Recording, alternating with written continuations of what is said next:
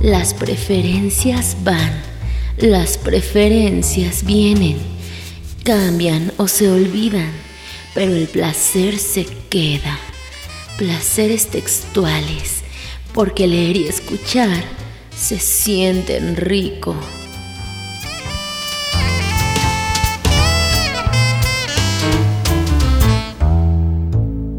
Amigos, en esta ocasión vamos a hablar sobre un libro realmente muy interesante.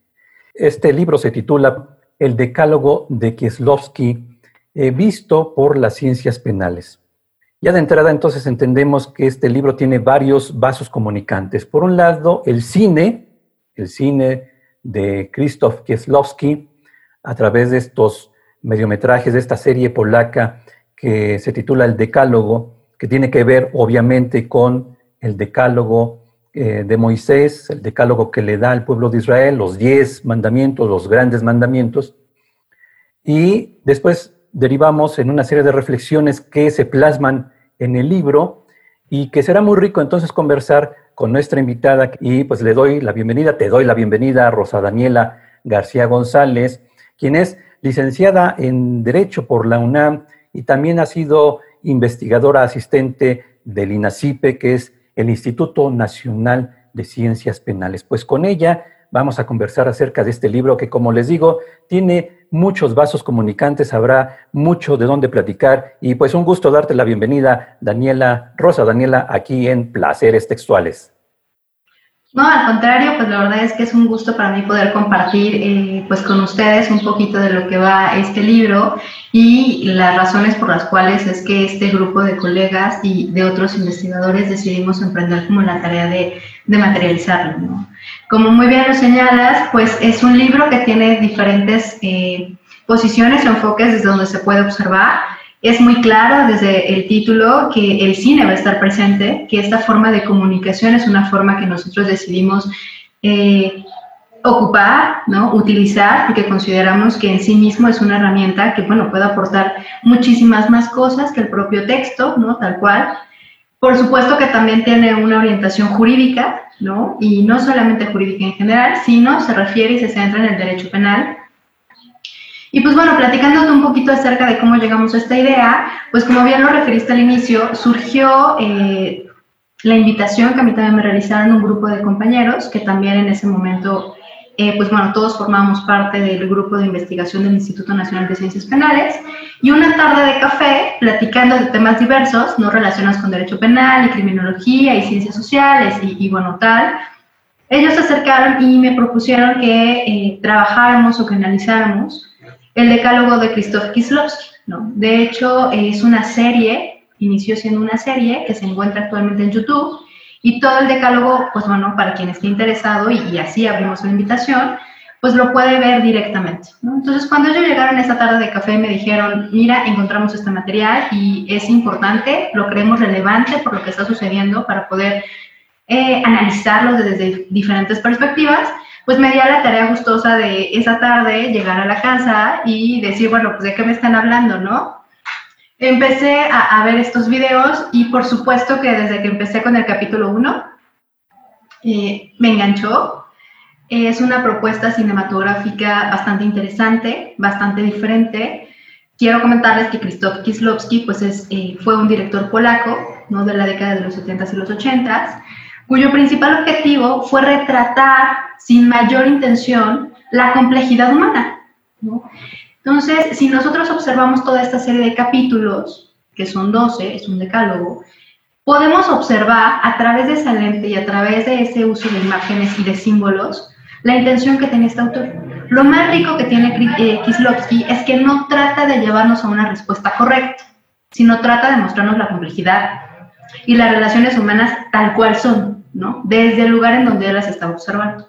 Y por supuesto que eso resultó una idea bastante seductora, tanto para los otros coordinadores como para mí, ¿no? Derivado de las transformaciones que ha habido en el propio ámbito penal. Siempre que nos referimos al ámbito del derecho, pues tenemos la idea preconcebida de que va a haber una regulación, ¿no? En toda definición de derecho, con lo primero que se inicia es una forma de regular la vida humana, ¿no? Y con esa definición eh, nos quedamos la mayor parte de la licenciatura, aquellos que somos abogados o aquellos que han tenido algún acercamiento con el derecho, pues bueno, siempre estamos o tenemos esa idea muy clara, ¿no? Regular, es decir, nos da la idea de que hay un tipo de desorganización previa, ¿no? Un tipo de diferencia o un tipo de desacuerdo que es importante ordenar, ¿no? Y regular. Y esta idea de regulación no siempre parte eh, de la ley primero. En algunas ocasiones parte de la costumbre o en algunas eh, otras ocasiones parte incluso de la religión, ¿no? Siempre hay esquemas o instituciones sociales encargadas de normar la vida. ¿no? La iglesia es una institución encargada de normar la vida, ¿no? La familia es una institución encargada de, normar la vida. ¿Cuál es la diferencia entre estas instituciones y el derecho? Bueno, pues que el derecho tiene esa potestad que le otorga el Estado de poder regular la vida, pero de manera coercitiva.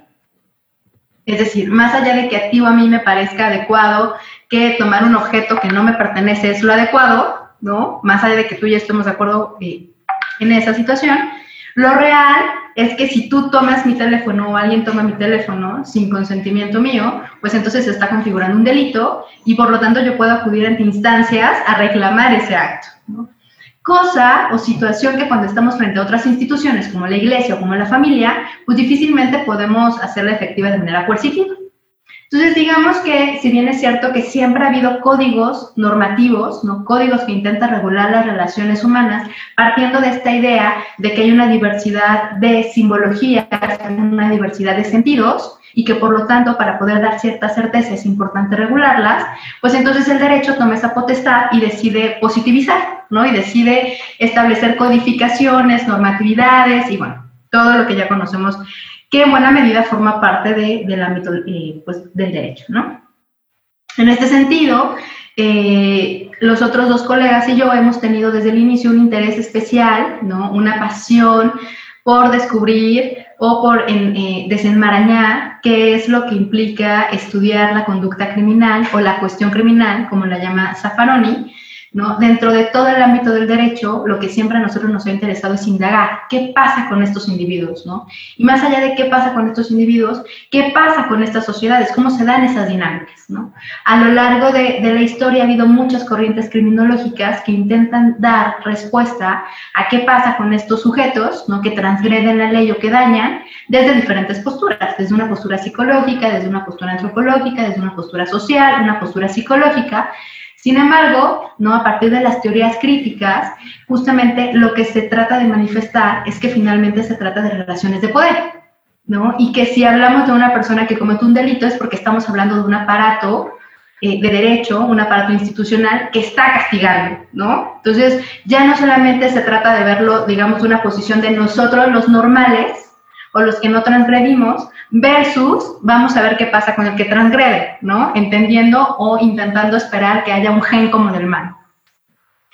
Entonces, cuando encontramos a Kislovsky y cuando vimos que Kislovsky no tenía otro objetivo más que mostrar la complejidad humana, pues por supuesto que fue una apuesta y una eh, invitación bastante seductora, porque viene muy bien con toda la visión que nosotros tenemos, ¿no? O sea, más allá de etiquetar si se es criminal, si se es delincuente, si se es eh, persona transgresora, ¿no? si se es víctima, victimario, parte importante de lo que tiene que empezar a ver el derecho penal es esta condición humana, ¿no? Son estas complejidades en las relaciones que se dan entre diferentes grupos de personas que pertenecen a diferentes eh, estratos o grupos sociales, ¿no? Y que desarrollan sus propias dinámicas.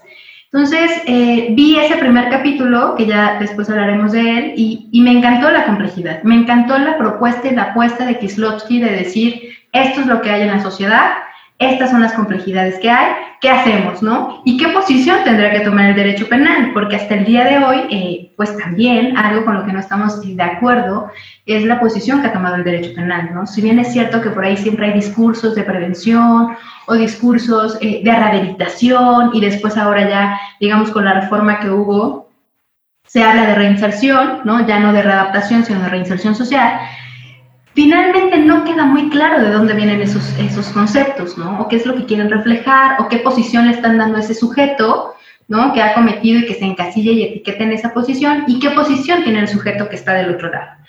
Entonces, eh, estamos muy conscientes de que el derecho penal primero se tiene que abrir a nuevas formas de interpretación de la conducta humana. No tiene que ser ajeno o omiso a las transformaciones que se han venido dando en las sociedades, ¿no? Eso también eh, es muy importante. Algunos autores se refieren a ello como posmodernidad o modernidad tardía, que no es una discusión a la que entraremos en este momento, porque incluso los propios autores no llegan a un, a un acuerdo o algún consenso, ¿no? Específicamente si hay sociedades que ya pueden denominarse como posmodernas o de modernidad tardía, o si están entre una modernidad tardía y algo previo, ¿no? Pero lo que sí es real es que ha habido transformaciones en la sociedad. Ha habido transformaciones en los sistemas de justicia, ha habido transformaciones en las conductas delictivas, eh, hay una avalancha de medios de comunicación, la información corre cada vez de manera más rápida, ¿no? Es abrumadora de pronto.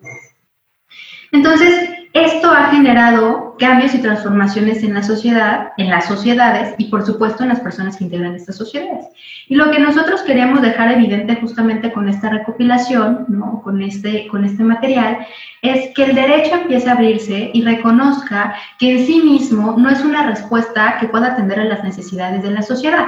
¿no? A veces los abogados pecamos un poquito porque eh, pensamos que con el amparo de la ley pues ya todo está resuelto, ¿no? Y entonces sé que suena muy reiterado y muy repetitivo, pero pensamos que si sacamos o tipificamos un delito, estamos atendiendo esta cuestión social, ¿no? O pensamos que si eh, incrementamos una sanción punitiva, pues entonces eso va a inhibir automáticamente la conducta de las otras personas.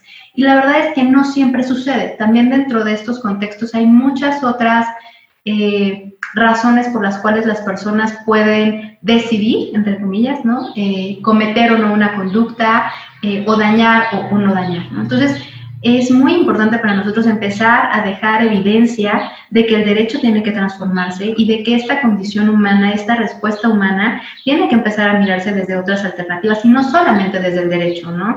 Por eso también la apuesta de invitar en este material a muchísimos otros expertos en otras materias, ¿no? Hay la intervención de psicólogos, pero hay la intervención también de analistas, por supuesto que está la intervención de abogados, pero también está eh, la intervención de criminólogos, ¿no? de victimólogos, que de alguna manera desde el lugar que les toca eh, pues jugar en este campo del conocimiento, aportan ¿no? información e interpretaciones que no podemos desconocer, ¿no? O sea, creo que otra de las grandes eh, cosas que hoy no podemos desconocer es que eh, la explicación de los fenómenos o problemas sociales que se están presentando tiene que ser desde una visión multidisciplinaria, ¿no? Desde esta complejidad en donde quizás a veces la respuesta no suele ser tan sencilla porque hay tantos factores y hay una cantidad de posibilidad de combinación de esos factores, ¿no? O de esos elementos para que se dé ese producto. Entonces, la principal intención fue justamente retratar, aprovechar el muy buen recurso cinematográfico que nos aportaba Kislovsky, aprovechar que él abría esa oportunidad de decir, interprete, ¿no? Ábranse al caos, reflexionemos por lo menos, ¿no? No tengamos una respuesta única y absoluta, sino abramos la puerta al caos que representa y cuestionémonos y cuestionemos un poco lo que pasa alrededor. Entonces, fue, fue lo primero que nos enganchó a, a generar este material. Oye, ven, acércate, no pierdas la oportunidad de sentir placeres textuales al escuchar nuestro podcast de entrevistas con escritores y sus libros, porque leer se siente rico.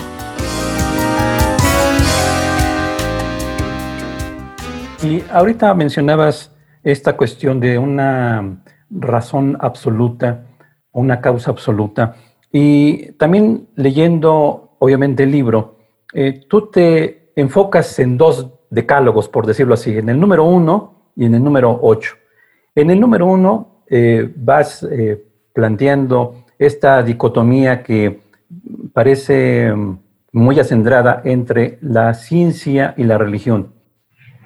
Pero quiero ligarlo al sentido de que de pronto este discurso de la ciencia, en donde la ciencia era capaz de explicarlo todo, todo era medible, todo se puede cuantificar y en el momento en que nos deshagamos de las explicaciones religiosas, de los mitos, vendrá el imperio de la razón y con la razón entonces podremos solucionar gran parte de los problemas y seremos entes libres. Y de repente la realidad como suele suceder, busca sus propios caminos y de repente la ciencia no nos empezó a dar las respuestas que esperábamos de ella y es ahí donde esta aparente eh, razón absoluta ya no funcionaba de la manera en que se había planteado. Es decir, que para estudiar al ser humano, obviamente la ciencia es muy importante, pero también habrá necesidad de echar mano de otros recursos. Por eso es que la explicación tiene que ser multidisciplinaria, también enfocarse en cuestiones psicológicas, en cuestiones de espiritualidad, en fin, ¿no? ¿Cómo nos podrías eh, resumir este planteamiento que tú nos ofreces en el primer decálogo de este libro, amigos, que estamos platicando, que es el decálogo de Kislovsky visto a través de las ciencias penales, con nuestra invitada Rosa Daniela García González. Entonces, ¿qué punto nos podrías destacar de este primer decálogo que tú abordas en este libro? Claro, pues mira, ¿qué te puedo decir? Justamente lo que tú, lo que tú mencionas es altamente interesante y en ocasiones poco nos detenemos a pensar, ¿no? El surgimiento de este discurso cientificista, ¿no? O científico como una forma de explicar lo que sucedía, pues tiene una razón histórica, ¿no? Se quería salir justamente de esta etapa o de esta época en la cual la explicación de todo lo que pasaba alrededor estaba solamente basada en la fe, ¿no? De esta, digamos que, unión que había entre este, eh, esta concepción holística, mística de lo que era la vida, ¿no? Muy guiada por la religión, y pues la no tan clara división que había con esta explicación o reacción jurídica.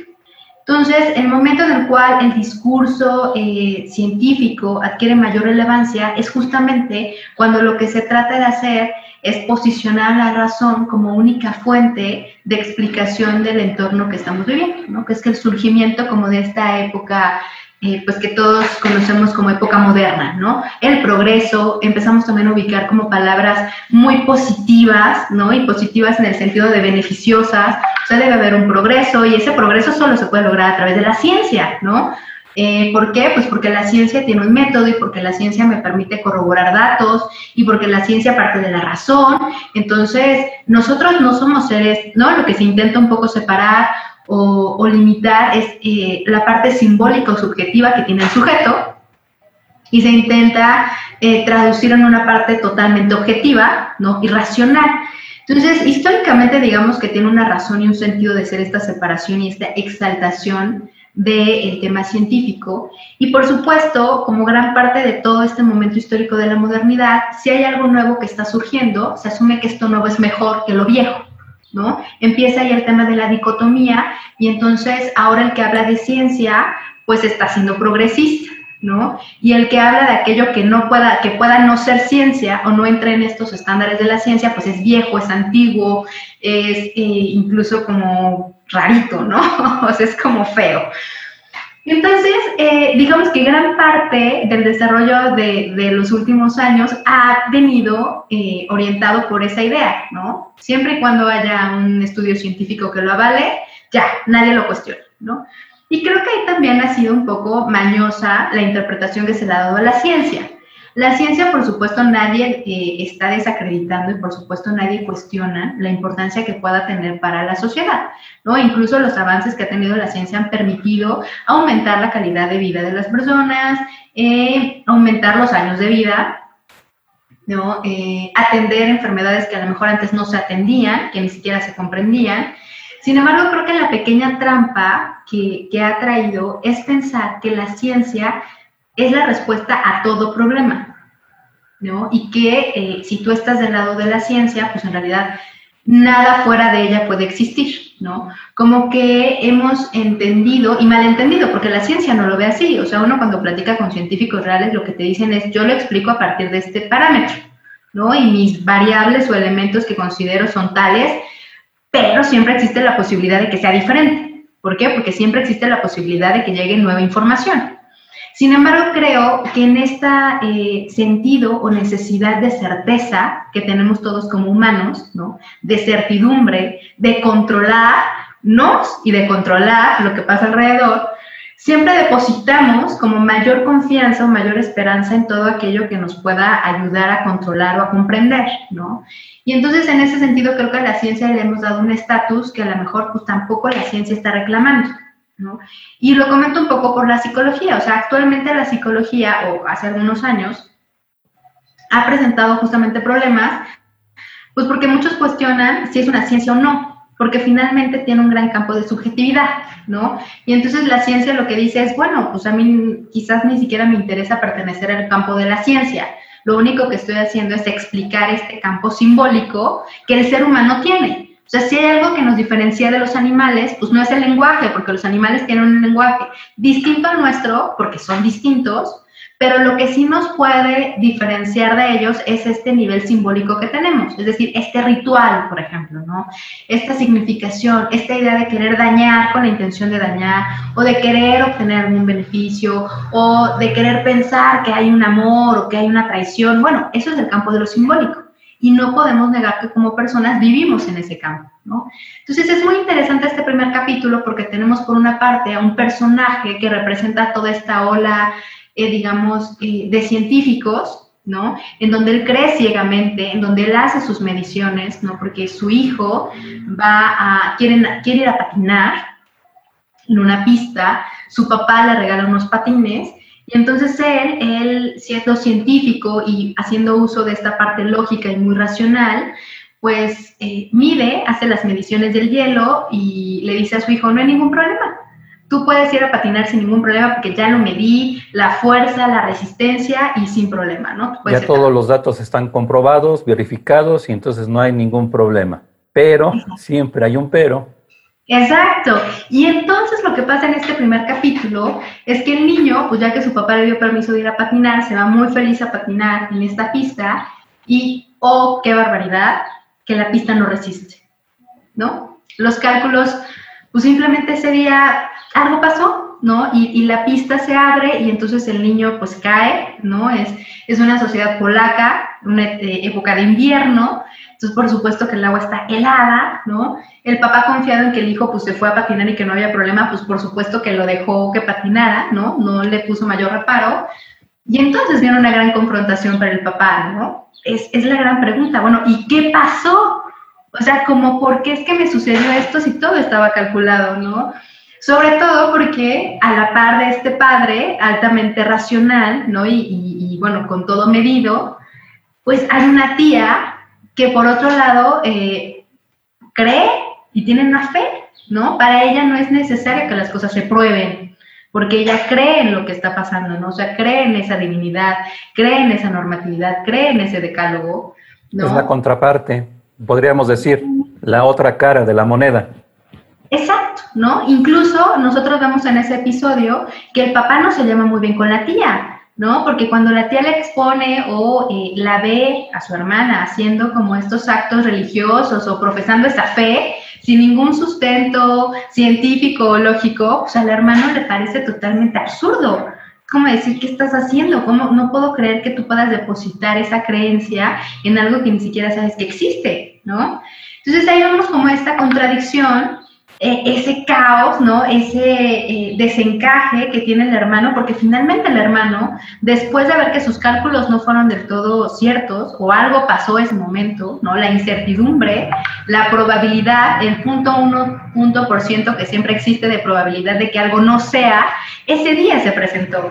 Entonces, él simplemente se ve eh, confrontado ¿no? con ese caos, con esa probabilidad que no estaba dentro de ese riesgo que él había asumido incluso va a la iglesia, ¿no? O sea, es ese dolor o es esa, eh, pues no sé, desconexión, interrogantes que la ciencia no le va a poder responder, ¿no? Y entonces es cuando se encuentra él consigo mismo a cuestionarse cómo ha llevado toda esta vida, ¿no? Y, bueno, de alguna manera, si lo damos más allá de la interpretación, pues nos puede pasar a nosotros. ¿Cuántas veces no vamos por la vida eh, pensando que las cosas son de cierta forma, ¿no? Porque es la lógica que le hemos impuesto, y cuando algo las rompe, cuando algo las atraviesa, para nosotros es un parteaguas, porque finalmente está rompiendo todas estas estructuras con las que habíamos crecido, ¿no? Que podríamos decir un poquito, perdón la interrupción, que incluso esta situación que estamos viviendo de la pandemia del coronavirus ha roto eso precisamente. Teníamos un cierto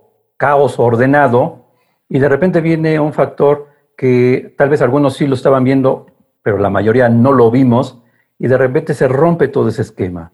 De repente también la ciencia no puede dar una respuesta contundente ante una situación de este tipo y tal vez eh, habrá otras explicaciones o otros recursos que como seres humanos querramos tomar para empezar a dar sentido a esta eh, nueva circunstancia que un poco eh, lo que entendemos cuando decimos hay que entrar a una nueva normalidad, pero siempre está ese sentido, es que todo tiene que ser normal, controlable, debe tener un esquema porque si no, entonces yo no puedo operar, yo no puedo sentirme bien, yo no puedo funcionar adecuadamente porque necesito un marco de referencia. Tal vez ya no es la ciencia, ya no sé, ya no es el derecho, ya no es mi horario de trabajo de 9 de la mañana a 6 de la tarde. Tengo, debo de tener un esquema para entonces tener un cierto sentido yo como ser humano. Exacto, y eso es sumamente importante, justo como lo dices, porque el esquema viene de afuera, ¿no? O sea, el esquema difícilmente eh, hemos eh, estado generándolo desde adentro. Siempre estas normas morales, estas normas éticas, este derecho, esta normalidad desde afuera, este ordenar a la sociedad, de alguna forma nos sirve para ordenarnos a nosotros y saber qué lugar estamos ocupando, ¿no? Tanto en la sociedad como en el universo. Entonces, ahora, como lo mencionas, este tema de la pandemia, ¿no? Que además nos ha quitado muchas cosas que a lo mejor antes no éramos conscientes de que eran importantes, como el tema de la distancia social, ¿no? Que a lo mejor antes lo dábamos como por un hecho y decíamos, ay, pues abrazo a las personas y no pasa nada. Y ahora que ya no las puedes abrazar, ahora que ya no las puedes ver, dices, ay, caray, o sea, si hay algo que se mueve en mí, ¿no? O sea, si hay algo que a lo mejor lógicamente pues puedo entender que no es lo más recomendable, que hay que tener una sana distancia, que los contagios, pero simbólicamente, o sea, yo quiero ir a abrazar a mi vecina, ¿no? Ahora casi casi, o sea, quiero, quiero darle la bienvenida, este, ¿no? ¿Cómo transforma este aislamiento que hemos tenido que ver? ¿Cuántas personas, por ejemplo, hay un datito, eh, pues, ¿qué ha pasado con el tema de depresión?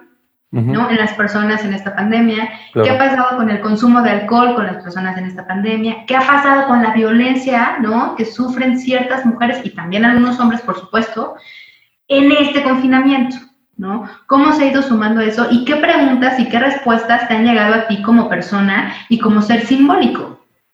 ¿No? Entonces, eh, definitivamente creo que son recordatorios eh, que a veces pues se nos van justamente porque también la vida va muy rápido, ¿no? A mí me da muchísima risa y siempre cuento esta anécdota porque me pasó a mí eh, ahora con este tema de las plataformas de Uber, ¿no? En donde todo transporte está al alcance de pues, darle un clic entonces recuerdo una vez que iba un poco tarde a una reunión y entonces yo dije, bueno, no importa porque ahorita está Uber, ¿no? Entonces ya nada más lo pido y seguramente en tres minutos está y entonces siete minutos o veinte ya la armé, ¿no? Ya no llegué. clic ya solucionó. Exacto, ¿no? Y entonces hago eso y cuando veo la plataforma y pido el Uber, en lugar de tres minutos de llegada me marcaba siete minutos de llegada. Y entonces para mí fue como siete minutos, o sea, se va a tardar siete minutos, entonces ya son siete minutos más tarde, lo que ya voy tarde, y no, y empecé así como que mi paranoia, y ya como dos minutos después o tres me empecé a reír de mí, porque dije, güey, son siete minutos. O sea, hace unos años, nuestros abuelos, cuando éramos chiquitos, ¿cómo esperaban un taxi? Claro. Salías a la calle, esperabas y veías que todos los autos pasaran y levantabas tu manita y pues ya que fuera libre, ¿no? Muy azaroso el asunto también, porque era de a ver si pasa un taxi y a ver si va para donde yo quiero.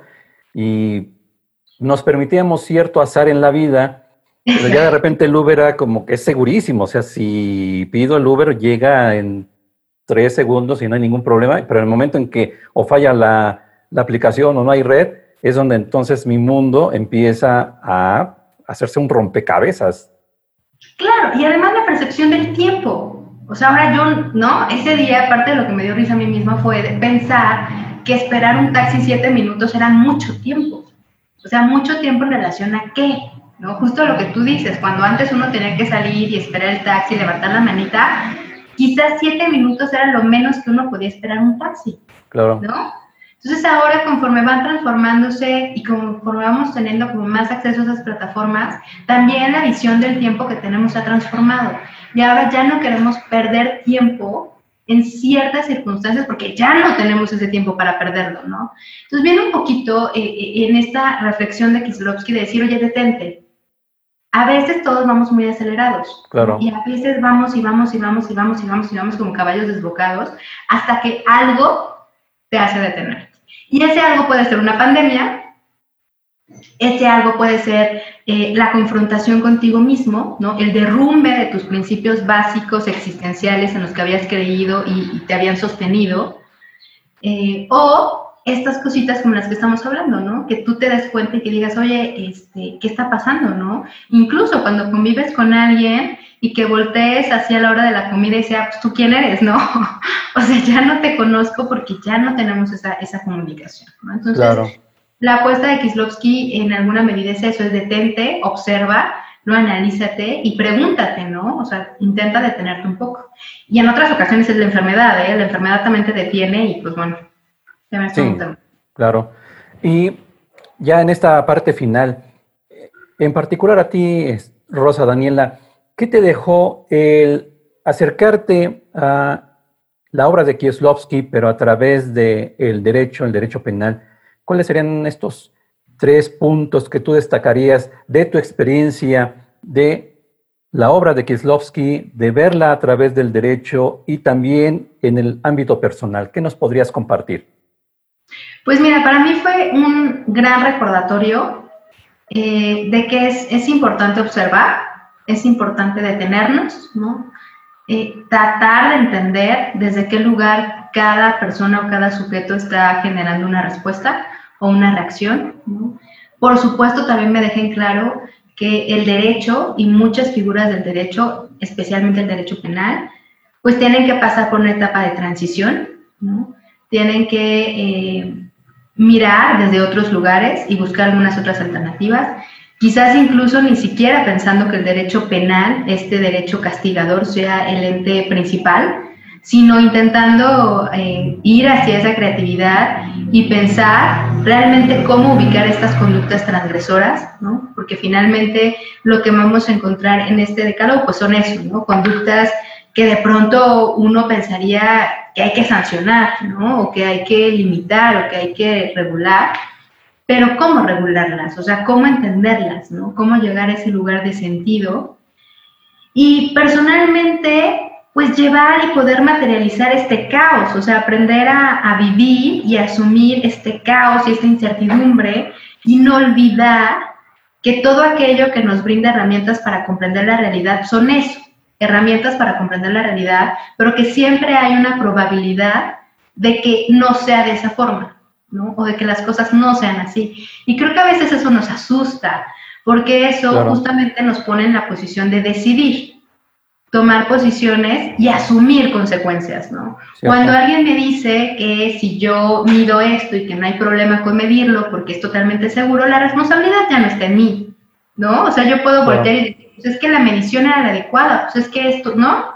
Y claro, sin embargo hay otros campos que dada la complejidad del escenario, esto, estos principios morales son insuficientes para atender esa necesidad específica. Y lo único que me queda a mí o lo que le queda a alguna otra persona es tomar una decisión, ¿no? Desde su posición, desde su lugar y sostener esa decisión, es decir, asumir las consecuencias que vayan a conllevar. Entonces, Creo que las palabras con las que me quedaría de Kislovsky es eso, es eh, caos, es incertidumbre, es transformación, es repensar y, es replantear muchos escenarios. Pues Rosa Daniela García González, pues fue una plática muy ilustrativa acerca de este libro, el decálogo de Kieslowski, visto desde las ciencias penales, y estuvimos reflexionando sobre varios puntos y claro, pues la invitación para que nuestros amigos de Placeres Textuales se acerquen a este libro y claro, pues que aprovechen, si no lo han hecho, para que disfruten también de la obra de Krzysztof Kieslowski. Pues Rosa Daniela, un gusto el haber platicado contigo. No, pues un gusto para mí y ojalá y que de verdad se den la oportunidad de ver el decálogo para que ustedes mismos hagan sus propias intervenciones y le den su propio sentido. Y por supuesto de consultar el libro y, de ver desde qué otros lugares se está mirando el derecho penal. Y pues muchísimas gracias a ti.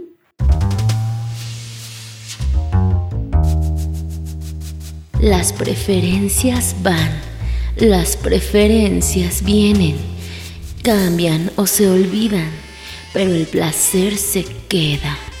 placeres textuales, porque leer y escuchar se sienten rico.